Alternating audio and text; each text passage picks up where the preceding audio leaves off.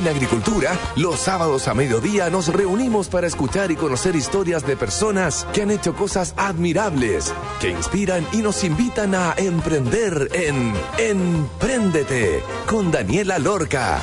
Daniela Lorca es emprendedora y fundadora del sitio web babytuto.com, líder en e-commerce. Empréndete es una presentación de BCI. Contesta tu número fijo donde sea con Entel One. A todos. Es una hora rara esto de las 12 del día, como que uno no sabe qué decir. ¿Qué es lo que debiéramos decir? Parece que buenas tardes a todas las personas que nos están escuchando en un capítulo más de Empréndete. Hoy día quedan súper invitados a escuchar la entrevista que le haremos a Emilio Davis, el cofundador y CTO de Kipu, esta plataforma pasarela o medio de pago, como le quieran decir, que puede conectar dos puntas, el comercio y la persona que está pagando de una manera como estas transferencias de banco, pero de una forma mucho más fácil, simple y cómoda, principalmente para el comercio. Así que, ¿cómo partió Kipu? ¿Cuál es su historia? cómo ha sido este proceso de enfrentarse en una industria que es difícil y todos los desafíos tecnológicos correspondientes es lo que sabremos hoy gracias al gentil auspicio de BCI y en Teleempresa.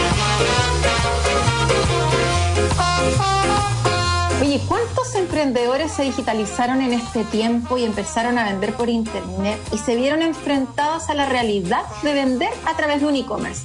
Que no es solo subir los productos a alguna plataforma armada, sino enfrentarse también al medio de pago y las realidades de esas comisiones, pero principalmente al dolor de cabeza de cuando estos medios de pago se caen. ¿Cuántos cybers con el corazón en la mano producto de la caída de algún medio de pago? Kipu llegó hace nueve años para resolver eso a través de una pasarela de pago, para cobrar y que te paguen a través de una capa transaccional que permite integrar el back office de un sistema de comercio y conciliar los pagos. Es como una linda forma de hacer una transferencia entre bancos, pero resolviendo la parte administrativa sin tener que entrar a ver a la cartola para ver si te transfirieron o no. ¿Quién es la persona que está detrás de esto? Son dos emprendedores. Y hoy día tendremos el placer de entrevistar a Emilio Davis, su cofundador y CTO. Bienvenido, Emilio, a Emprendete. ¿Cómo estás? Hola, Daniela, mucho gusto. Estoy muy bien. ¿Y tú cómo estás? Bien, cuéntanos, para todos los que están escuchando, que no te conocen, ¿cómo llegaste a formar Kipu? Kipu lo empezamos hace harto tiempo, algo así como el 2012 eh, me junté con mi socio, con Roberto Paso, que lo conozco de hace muchos años porque él fue profesor mío en la universidad. Eh, nos juntamos con la idea de, los dos somos padres, tenemos un par de niños cada uno, y nos ha tocado hartas veces participar en grupos en que es difícil cobrar, en que no tienes una relación transaccional o contractual ni nada, sino que, digamos, en el, en el, grupo de padres y madres de un curso que hay que cobrar la cuota. Entonces, se nos ocurrió la idea de qué tal si hacemos un sistema que se encargue de cobrar por ti y como traspasar la parte incómoda a algo externo. Como idea comercial era bien mala, lo ha hecho harta gente y no, no funcionó muy bien, pero en ese proceso de inventar aquello, nos dimos cuenta que en Chile, en esa época, 2012, la única forma de cobrar electrónicamente era a través de WebPay, que es el producto de Transbank, esto que probablemente todos han usado más de una vez. Y dijimos, ya bueno, usemos, usemos WebPay. Pero en ese momento nos pareció engorroso, eh, nos pareció un poco caro también y nos pareció sobredimensionado para lo que queríamos. Se demoraban entre 45 días, 60 días en habilitar. En esa época te pedían una foto del frontis de tu edificio. Eh, nosotros no teníamos un edificio, por lo tanto no teníamos una foto, no teníamos ni una opción de, de hacer aquello. Y nos dimos cuenta también que Chile contaba con un avance muy importante que es, es, raro en el mundo, que es que en esa época las transferencias de fondo, las típicas transferencias que uno usa para pagar el arriendo, digamos, son instantáneas. Eso quiere decir que de cualquier banco a cualquier banco, no importa la ciudad donde tú tengáis tu cuenta, eso ocurre instantáneo y son gratuitas para los pagadores. Para las personas que mueven plata, el banco no les cobra.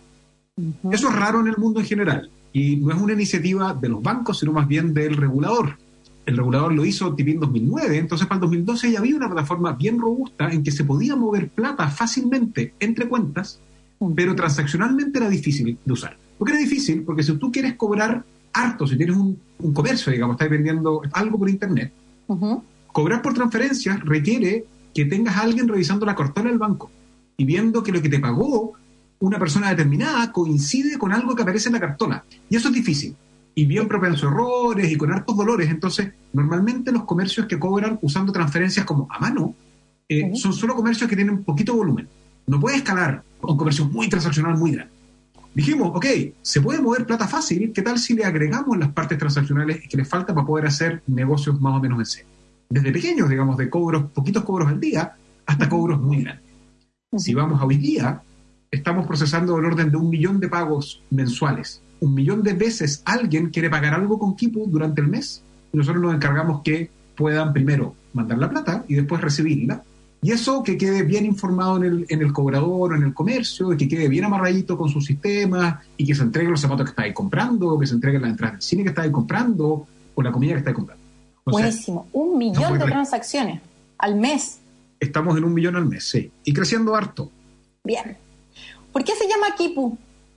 Porque los Kipu son unos artefactos que usaban los chasquis, que eran personas del imperio inca, que, y que se encargaban de recorrer el imperio cobrando impuestos. Los Kipu eran unos artefactos de cuero y de cáñamo con numeritos, con piedrecitas en las que iban anotando, iban anotando y iban contando. Eran una especie de abacos, pero también libros de contabilidad. Entonces nos pareció interesante recuperar una palabra del territorio, que además tiene la proyección de que se pronuncia más o menos igual en todos los lenguajes que nos interesan, en portugués, en castellano, en inglés, todos dicen Kipu. Eh, y la forma que la escribimos nosotros es una de las formas, porque por supuesto una palabra original, al pasarlo al castellano puede ser con Q o con K. Nuestro equipo se escribe K-H-I-P-U. Bien, vámonos al modelo de negocios. ¿Cómo es esto? Porque efectivamente tú decías que ustedes lo que hacen es que son una pasarela de pagos entre cobrador y la persona, eh, o sea, el, que paga y el que está recibiendo la plata. ¿Cada cuánto tiempo le pagan a los comercios? ¿Usted le pagan en 24 horas, 48? O sea, hoy día para todos los que nos están escuchando tienen súper claro que existe Mercado Pago, que se demora entre 48 y 72 horas, Prox, eh, WebPay, también depende del modelo, 24 48 horas. ¿Cómo es la tasa de éxito de Kipu, que es un, indicador importante eh, al momento de la disminución del carro de compra abandonado? Y finalmente, ¿cómo funcionan? Que es como bien simple para que la gente entienda ¿Qué es lo que hacen? ¿Ustedes se meten al banco? ¿Cómo funciona el tema de, coordinar esto? ¿O ustedes nunca entran en los bancos y es solamente como la interfaz entre las dos puntas que ustedes conectan y finalmente un sistema de administración para quien está pagándole a ustedes por el servicio? Y también, si me puedes contar acerca de, de las comisiones, pero no entrar como si es que cobran 0,2 o da lo mismo eso, sino que cómo estás con relación al mercado en el cobro de las comisiones a las personas que contraten Kipu como plataforma de medio pago. Perfecto. Harta pregunta, vamos de una.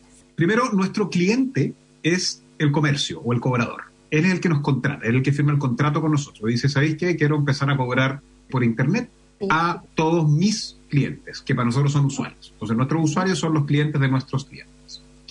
Pero a veces también nuestros clientes pueden ser otras pasarelas de pago tú hablaste de Mercado Pago. Al pagar adentro de Mercado Pago, una opción es pagar con Kipu. Claro.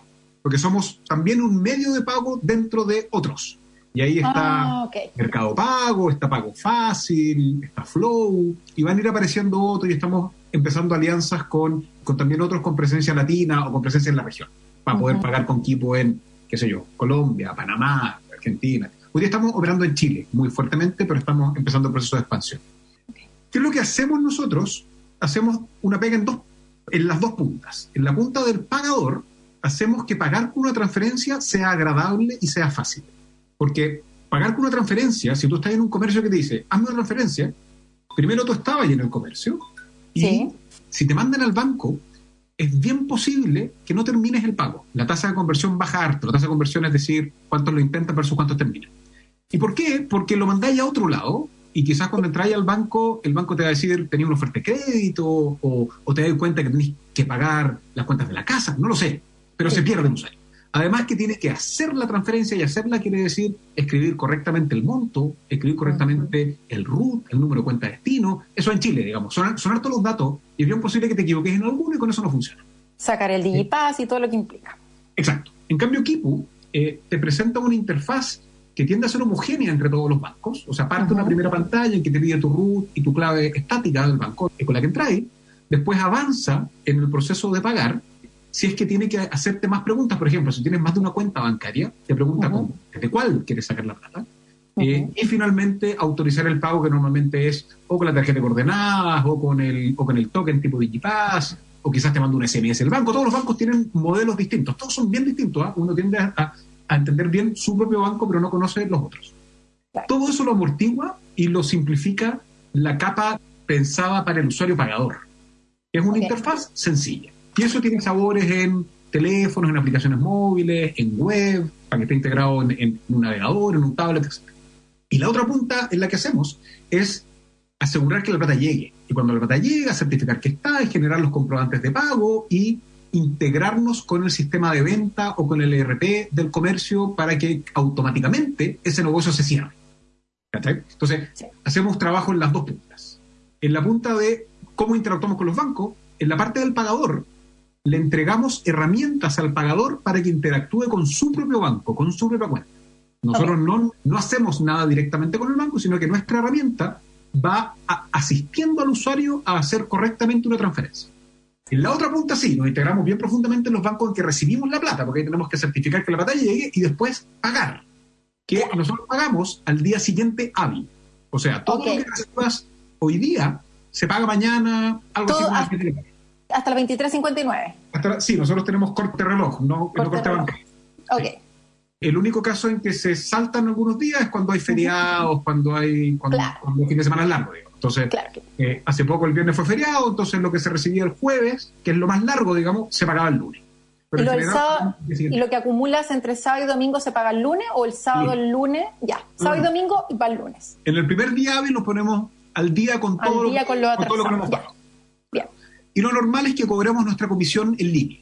O sea, te pagamos todo menos nuestra comisión que eh, la tarifa de lista es 1%, bien sencillo de, ah, wow. 1%, y también hay una opción en monto fijo para los comercios que tienen un ticket muy alto.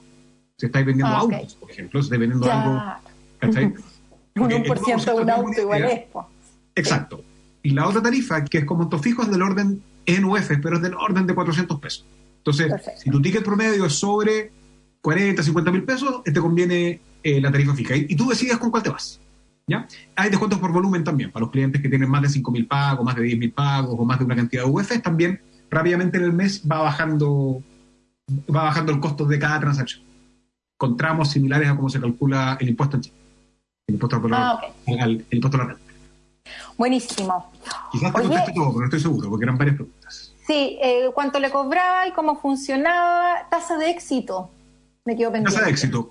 Depende harto del tipo de comercio, porque la mayor, el mayor porcentaje de abandono es gente que no estaba tan convencida de pagar y, aborta. Entonces, en promedio, 60%. Esa es la tasa de éxito. Pero hay comercios que llegan al 80, al 90. Claro, claro. ¿Ah? Perfecto. Mientras más recurrente es, mientras más... Por ejemplo, trabajamos con harto, bien, bien intensamente con instituciones financieras en que nosotros ayudamos a que la gente abone a su tarjeta tarjetas de crédito típicamente. Ya. Entonces tú usas la, la tarjeta de crédito para comprar durante el mes y al final de mes tenés que pagar esa tarjeta, bueno, ahí se paga con 15. Y ahí tiende a ser bien alta la conversión. Porque claro, claro. la gente no tiene mucho hacerlo. ¿eh? Claro. Buenísimo. Oye, estamos hablando con Emilio Davis, el cofundador y CTO de Kipu, esta plataforma de pago, medio de pago, que han encontrado algunos en todas las personas, en, sobre todo en esta pandemia que producto de, de las cuarentenas y todo, han tenido que volverse compradores cibernáuticos, eh, compradores por internet en todos estos comercios electrónicos, así que deben haber visto más de alguna vez a este medio de pago como opción y estamos escuchando su historia. Está súper entretenida la entrevista, vamos a ir una pausa. Y antes de ir una pausa les voy a contar que con la nueva solución tecnológica Entel One, tú y tu negocio podrán hacer y contestar las llamadas a su número fijo desde cualquier lugar, incluso si trabajan en terreno o desde sus casas. Dale la movilidad y flexibilidad a tu negocio portando tu número fijo a Entel One. Conócelo en entel.cl slash empresas de Entel Empresas. Y porque detrás de cada producto o servicio que entregan las pymes se esconde un valor diferente, uno que mueva al país, uno que genera oportunidades para todo su entorno. Por eso, cuando es pyme, tiene otro valor y en BCI lo seguirá apoyando. BCI, ahora más que nunca, seamos diferentes. Vamos a ir a escuchar Down Payment Blues de ACDC. Y ya estaremos de vuelta entonces con Emilio Davis aquí en Emprendete Radio Agricultura, el CTO y cofundador de Kipu. Vamos y volvemos.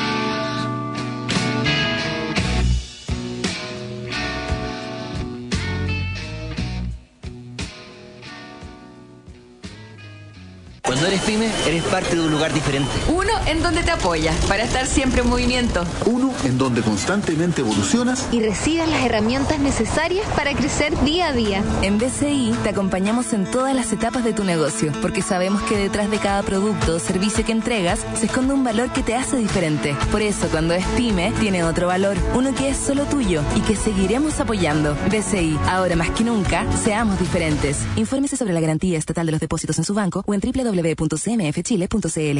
Dale a tu negocio la flexibilidad y movilidad que necesita. Te presentamos Entel One, la nueva solución tecnológica de Entel Empresas que unifica tus comunicaciones en una sola red, integrando funcionalidades de telefonía fija avanzada, colaboración y móvil, todo en un solo producto y a un precio increíble. Con Entel One podrás atender de manera más eficiente a tus clientes y recibir llamadas desde cualquier dispositivo y lugar, sin perder ninguna oportunidad de negocio. Conoce más en entel.cl slash empresas. Entel Empresas.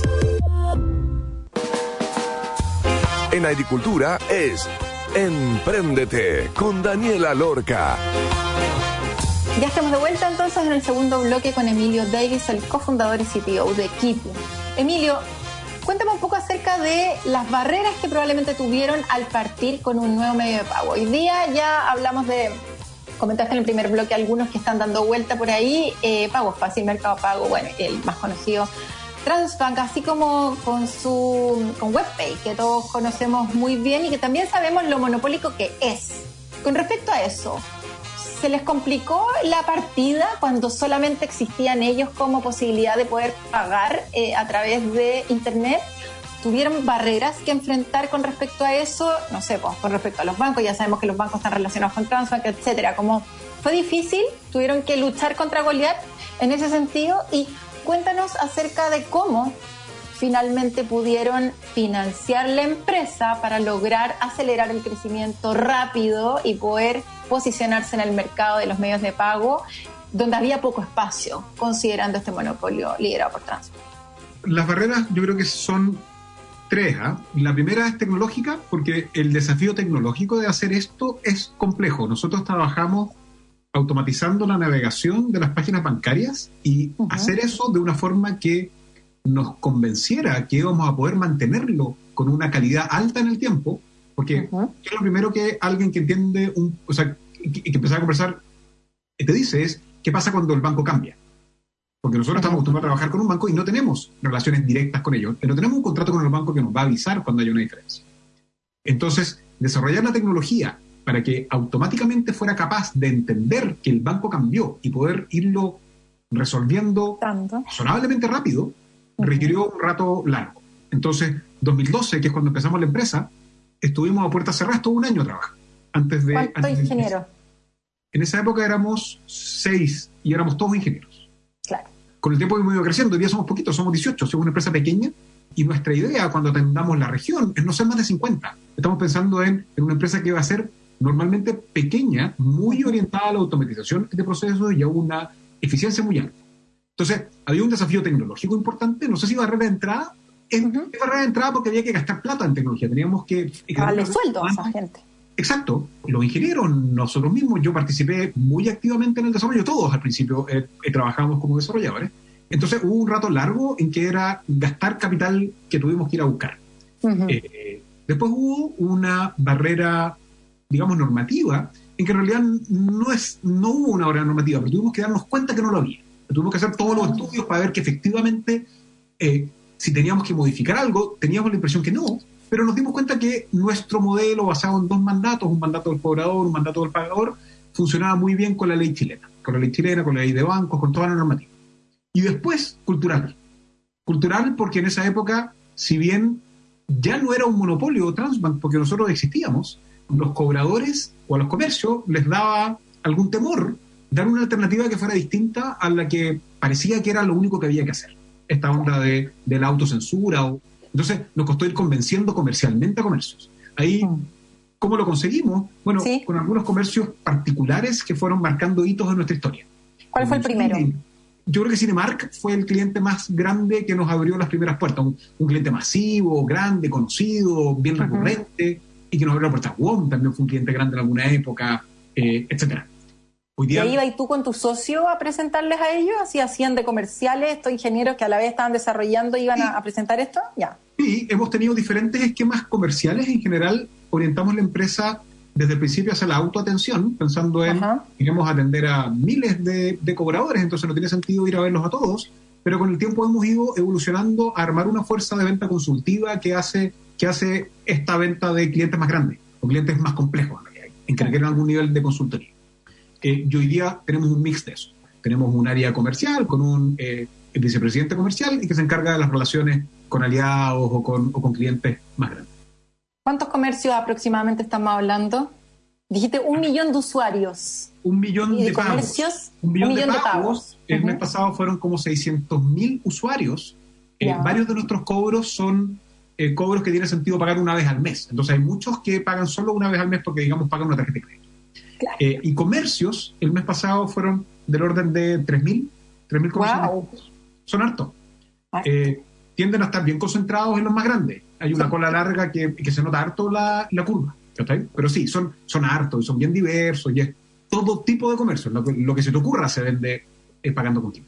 Bien, estábamos hablando acerca de de estas barreras, que en el fondo dijiste que eran tres, hablemos acerca del financiamiento, porque justamente estabas diciendo que mantener esta primera barrera de tecnología, donde había mucho que desarrollar, seis ingenieros dándole con todo, en donde no habían cerrado ningún cliente todavía, porque no, tenían nada que vender, había que preparar todo. ¿Cómo financiaron eso en los primeros años? Sé que también participaron con Brota, y también en nuestro instituto también lo hicimos.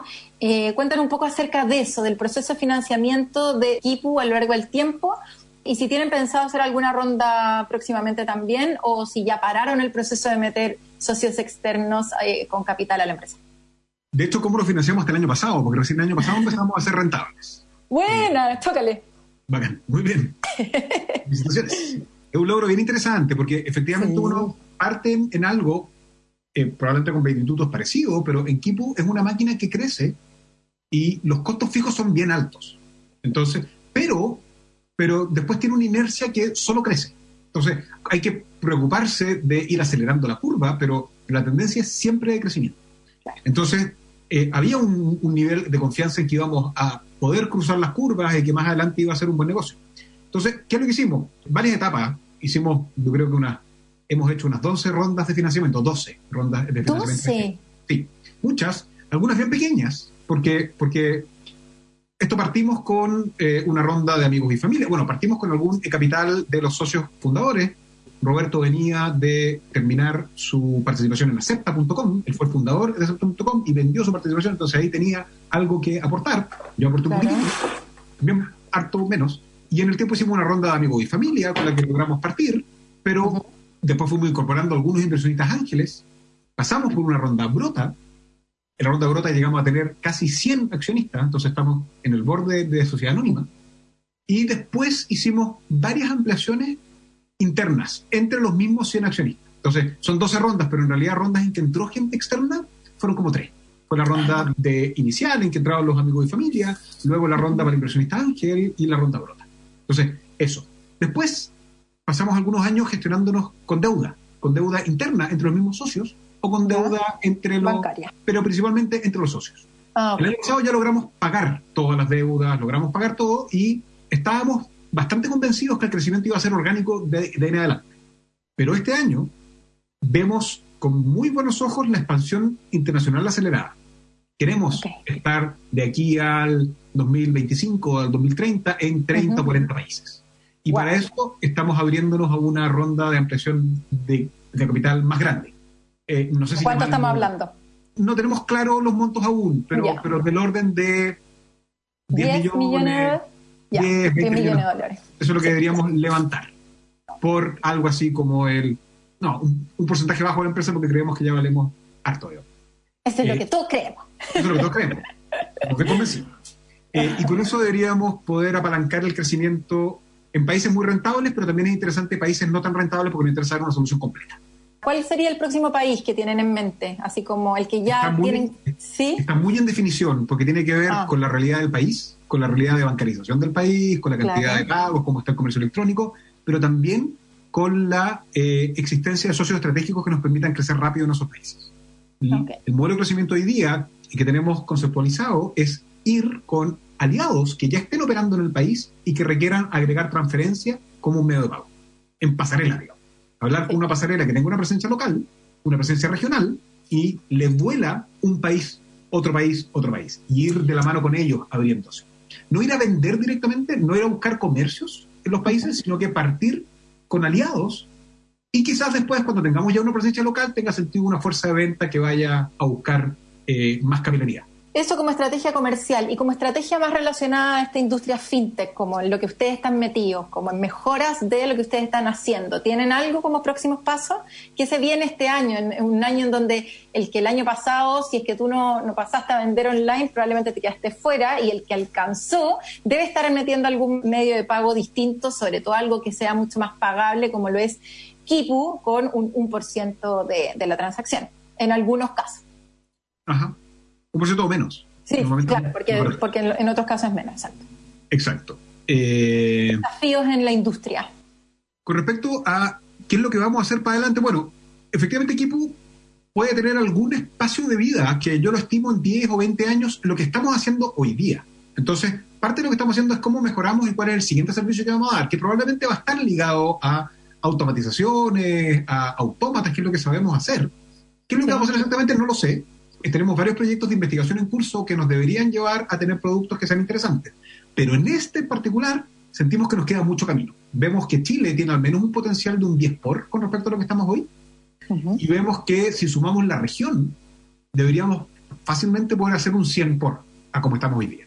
O sea, estamos en un millón de pagos, llegar a 100 millones de pagos no nos parece una locura en los próximos años.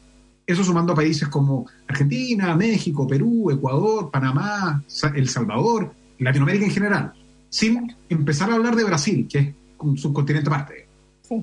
Bueno, con eso me respondiste. Solo cuáles son los desafíos tecnológicos. Lograr replicar esto por 100 veces, me imagino la cantidad de, es bien desafiante. Me imagino la cantidad de pega detrás.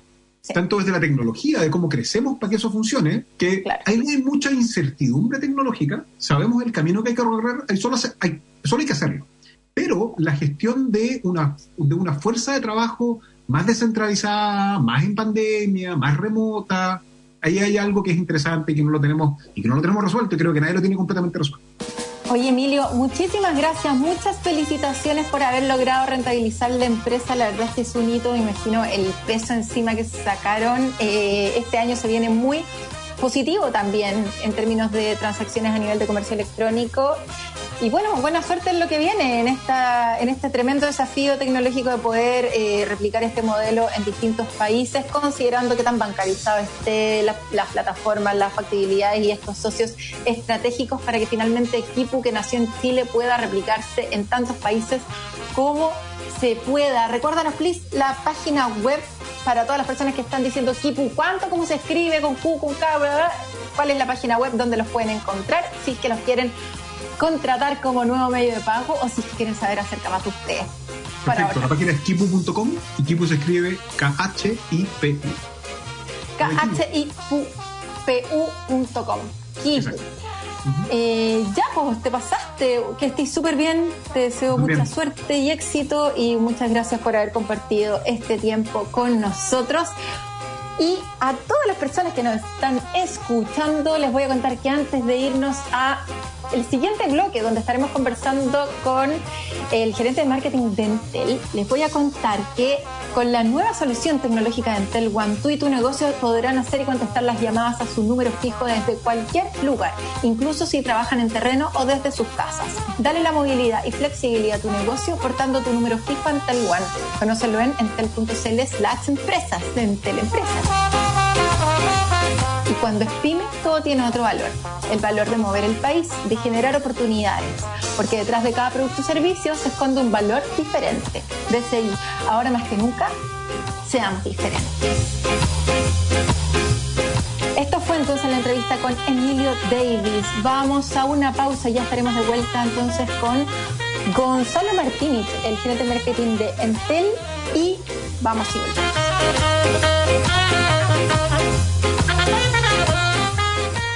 Dale a tu negocio la flexibilidad y movilidad que necesita. Te presentamos Entel One, la nueva solución tecnológica de Entel Empresas que unifica tus comunicaciones en una sola red, integrando funcionalidades de telefonía fija avanzada, colaboración y móvil, todo en un solo producto y a un precio increíble. Con Entel One podrás atender de manera más eficiente a tus clientes y recibir llamadas desde cualquier dispositivo y lugar, sin perder ninguna oportunidad de negocio. Conoce más en entel.cl slash empresas. Entel Empresas. Este 15 y 16 de mayo se desarrollarán las primeras elecciones en que podrás ir a votar el sábado o el domingo. Tú eliges. Pero, ¿ya sabes dónde debes emitir tu sufragio? Tu mesa y local de votación podrían haber cambiado. No olvides revisarlos en cervel.cl o al 606.166. Y recuerda, tú eliges qué día ir a votar, 15 o 16 de mayo. Tu voto es importante. Infórmate y participa. Servicio Electoral de Chile. CERVEL. En agricultura es Empréndete con Daniela Lorca. Ya estamos de vuelta entonces y hoy día tendremos el placer de entrevistar al subgerente de marketing de Entel Empresas, Gonzalo Martinich, en este bloque. Así que bienvenido Gonzalo, ¿cómo estás? Hola Daniela, ¿qué tal? Eh, muchas gracias por la invitación. Muy bien, aquí expectante y con harta energía para poder estar en tu programa. Nosotros nos conocemos por digitalizado, así que le tenemos que revelar ahí a toda la audiencia que hemos conversado por este programa de digitalizados que hemos hecho en Entel, como ya tres años llevamos haciéndolo. Sí, pues ya hicimos el, el 2020, fue la tercera temporada y ha sido algo igual, ¿verdad? Bien rico en, en, aprendizaje para todos, yo creo, ¿no, Daniela? ¿Qué opináis? Mucho, o sea, tú no sabes la cantidad de personas que me llaman, me dicen, oye, te vi en esta cuestión, me encanta el producto, necesito esto, ¿con quién hablo? Eh, todas las pymes que me relaciono finalmente, de estas soluciones que uno dice como, oye, está tan a la mano, está tan ahí, como que este paso a la digitalización que tantas personas le tiene miedo queda como muy bien resuelto, se acerca muchísimo a la gente, como la, lo fácil que se ve finalmente el proceso de digitalización cuando se cuentan con las herramientas como las que tienen Teleempresa. Oye, Gonzalo, vámonos a lo nuestro. Hemos visto que los emprendimientos y pequeños negocios se han visto muy complicados para seguir funcionando durante todo lo que llevamos de la pandemia. ¿Cómo han enfrentado en este escenario desde Entel Empresas? Sí, mira, bueno, ¿no? Eh, ya es sabido por todos que sobre todo los micro, los emprendedores, los pequeños han tenido hartos problemas por el encierro, por las diferentes problemáticas que se están viviendo hoy en día. Y la verdad es que nosotros nos hemos querido hacer cargo y queremos ser parte también de poder entregar soluciones para ellos. En el fondo, y esto no tiene solamente que ver con entregar algún producto, algún servicio específico, sino que tiene mucho que está muy relacionado con lo que hablamos de, de antes un rato, con lo que estamos también haciendo con digitalizado, en poder mostrarle a los negocios, en el fondo, cuáles son las herramientas que los, pueden ayudar en estos momentos. ¿A qué me refiero? Que, pucha, poniéndonos en un solo ejemplo, es con la pandemia, oye, sabéis que hay muchos locales que tienen sus cortinas abajo. ¿Y qué es lo que hacemos? Nosotros compartimos ese dolor, entendemos ese dolor por lo que están viviendo y les decimos, oye, chuta, ¿sabes qué? Tu negocio no necesariamente ahora tiene que estar cerrado. Entonces nos hacemos cargo de eso, mostrándole qué herramientas les pueden ser útiles para poder, en el fondo, casi que subsistir en este momento, seguir a flote, no tener que bajar la cortina de forma definitiva, pero no solamente a través de las herramientas, sino que explicándoles, porque a veces también los negocios no entienden cuando uno les dice, oye, ¿sabéis qué tenéis que hacer?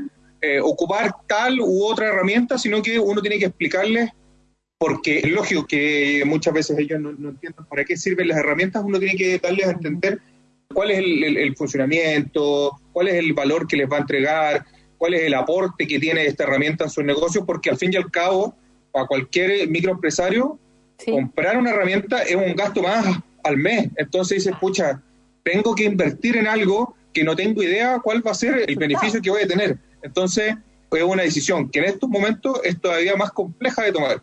Y ahí es donde estamos nosotros diciéndole, listo, ok, vaya a tener que invertir en una herramienta, en un servicio tecnológico, pero yo te digo realmente para en qué te va a servir esto y te acompaño y te ayudo. Y eso nosotros lo estamos haciendo con el programa, por ejemplo, que participáis tú, con Digitalizado y con un sinfín de otros ecosistemas que son tanto para clientes como para no clientes de Entel. Esto quiero dejarlo como sobre claro. Nosotros estamos como en esta mirada bien como de democratizar todo lo que tiene que ver la tecnología. No es solamente para clientes nuestros, sino que entendemos que los dolores son transversales, las ayudas tienen que ser también transversales y nosotros estamos empujando a que eso sea así. Oye, y en ese contexto de acompañamiento, ¿qué tipo de soluciones y ayudas eh, concretas pueden encontrar los pequeños negocios si entran en Entel Empresas? Nosotros dentro de lo que te decía recién tenemos este ecosistema digital que es la comunidad empresas, que entran a entel.cl slash comunidad empresa y ahí de verdad hay un sinfín de contenido que pueden encontrar que es de mucho valor. Hay cursos de capacitación, hay descargables, hay infografías, hay cómo aprender a ocupar las redes sociales, que eso es muy importante y que muchos negocios, en el fondo, a veces pequeños, no tienen el conocimiento profundo ni específico de decir, oye, ¿hay qué?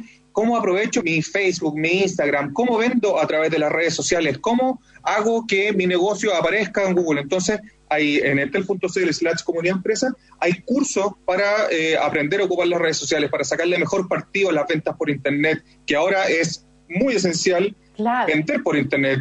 En el fondo, y, lo, lo linkeo con, con, lo que respondí también al principio, si la cortina del negocio está abajo, no puede abrir, hay que vender por Internet. Entonces, ahí van a encontrar muchas respuestas a eso. También hay otro tipo de iniciativas, en el fondo, que funciona la comunidad de empresas como un directorio. Yo puedo poner mi negocio, mi pyme, en el directorio de la comunidad de empresa para poder así que me encuentre todas las personas que se meten a la comunidad de empresa, que son más de 70 mil al mes. Entonces, ya si yo inscribo mi negocio ahí, me lo inscribo gratis, lo registro nomás, en el fondo va a aparecer en, este como directorio y de seguro va a ser mucho más conocido, va a tener mayor, eh, mayor visibilidad. También hay otras iniciativas que, por ejemplo, cada negocio de repente quiere hacer un folleto o, quiere hacer algún mail o alguna cosa para mandar a sus clientes o para postear algo en sus redes sociales y necesita una foto, necesita algo, en la comunidad empresa también van a poder encontrar, hay una, nosotros disponibilizamos un banco de fotos de pymes reales, de pymes nacionales, de pymes chilenas, para que cualquier otro negocio pueda ocupar esas fotos de manera gratuita. Entonces, yo tengo un negocio de, voy a inventar, de florería voy a la comunidad empresa, busco ahí en, el book de todas las fotos que hay, que son cientos y cientos, fotos y videos, y rescato alguna foto que me interesa a mí y yo esa la trabajo y la posteo en el fondo para poder poner publicidad, por ejemplo, en las redes sociales asociadas a mi negocio. O sea, es una instancia, es un lugar en donde accedo a un montón de información gratuita eh, que me va a ayudar a potenciar mi negocio en estos momentos, principalmente relacionado con la digitalización, obviamente, que es como todas las herramientas para... Va a ayudar al negocio y también me va a ayudar a mí como dueño del negocio, porque yo voy a poder aprender, yo voy a tener cursos de capacitación, yo me voy a poder certificar en ciertos conocimientos y también todo eso que yo voy eh, adquiriendo en sabiduría lo aplico en mi negocio y después ahí yo también en la comunidad empresarial te voy a decir cómo aplicar las herramientas y te voy a decir cuáles son las herramientas que tú deberías o podrías tener. Maravilloso. Oye, Gonzalo, para cerrar, en el 2020 pudimos experimentar un proceso de transformación digital a muchas pymes, en la cual yo fui parte con el programa Digitalizado, que ya es parte de lo que Entel Empresas hace por los negocios. ¿Qué nos espera para este año? ¿Puedes adelantar algo? Uy, sí. ¿Te viene la cuarta temporada o no? sí, sí, sí. Esto un spoiler, ¿no? un spoiler. Eh, estamos planeando la, cuarta temporada. El año pasado, bueno, fue la eh, primera vez que lo hicimos en televisión, televisión por cable y televisión abierta. Entonces, ahora tenemos todas estas ganas de, seguir ayudando, de seguir eh, mostrando cómo es la digitalización de los negocios, cuál es el real aporte, así que estamos convencidos de que Digitalizado es una muy buena plataforma para poder hacer esto y vamos a ir por la cuarta temporada. Y en la cuarta temporada, al fondo, también vamos a tener pequeños, microemprendedores. Queremos mostrar que hay muchas empresas que son grandes o que uno las ve como eh, mucho más armadas, pero ellos también tienen un problema a veces de digitalización, entonces también tenemos que incluirlos, también tenemos que hacerlos parte de esta transformación tecnológica. Entonces se viene con hartas cosas respecto a seguir asesorando, seguir acompañando los negocios por parte de la empresa en su proceso de transformación digital. Excelente. Puras buenas noticias entonces de Entel Empresa aquí a todos los auditores que nos están escuchando, que son microemprendedores, emprendedores de, da lo mismo, de cualquier tamaño, pyme, grande, mediana. Y efectivamente, no todas las empresas chiquititas tienen el problema de digitalización. Empresas grandes que llevan mucho tiempo, que tienen equipos antiguos, que son empresas familiares, que les ha costado muchísimo dar el salto y que cuando lo dan es una nueva empresa. Su nivel de producción aumenta infinito el nivel de eficiencia de la, gente, los clientes, el contacto, etcétera. Así que realmente súper recomendado. Oye, muchas gracias. Sí, dale. Y, con lo que tú estás diciendo, eh, eh, es verdad, incluso hay muchas que son micro, pequeñas, que están que ya están digitalizadas y que ya cuentan su experiencia. Nosotros hemos tenido la oportunidad de, a través de nuestras redes sociales, de, de hacer estos live, de hacer el Facebook Live, donde empresas o negocios como los que nos están escuchando ahora cuentan su experiencia de todo lo bien que les ha ido ahora gracias a implementar pequeñas acciones. No olvidemos que el fondo cuando uno dice, ah, transformación digital, chuta, a veces puede pensar que se le viene el mundo encima con todo lo que hay que hacer y agobiarse y tenerle un poco de miedo, pero no es así, son pequeñas acciones donde que van aportando a la transformación de los negocios, a la digitalización, y, eso tiene que ver con saber ocupar un poco mejor las redes sociales, con un poco de internet, vender por aquí. Y eso es lo que nosotros estamos tratando de, empujar. Hay que ir paso a paso, no hay que apurarse necesariamente. Esto es un proceso que tampoco no es de un día para otro, toma un poco de tiempo, pero es muy necesario, hay que hacerlo, lo recomiendo para todos los negocios y de todos los tamaños.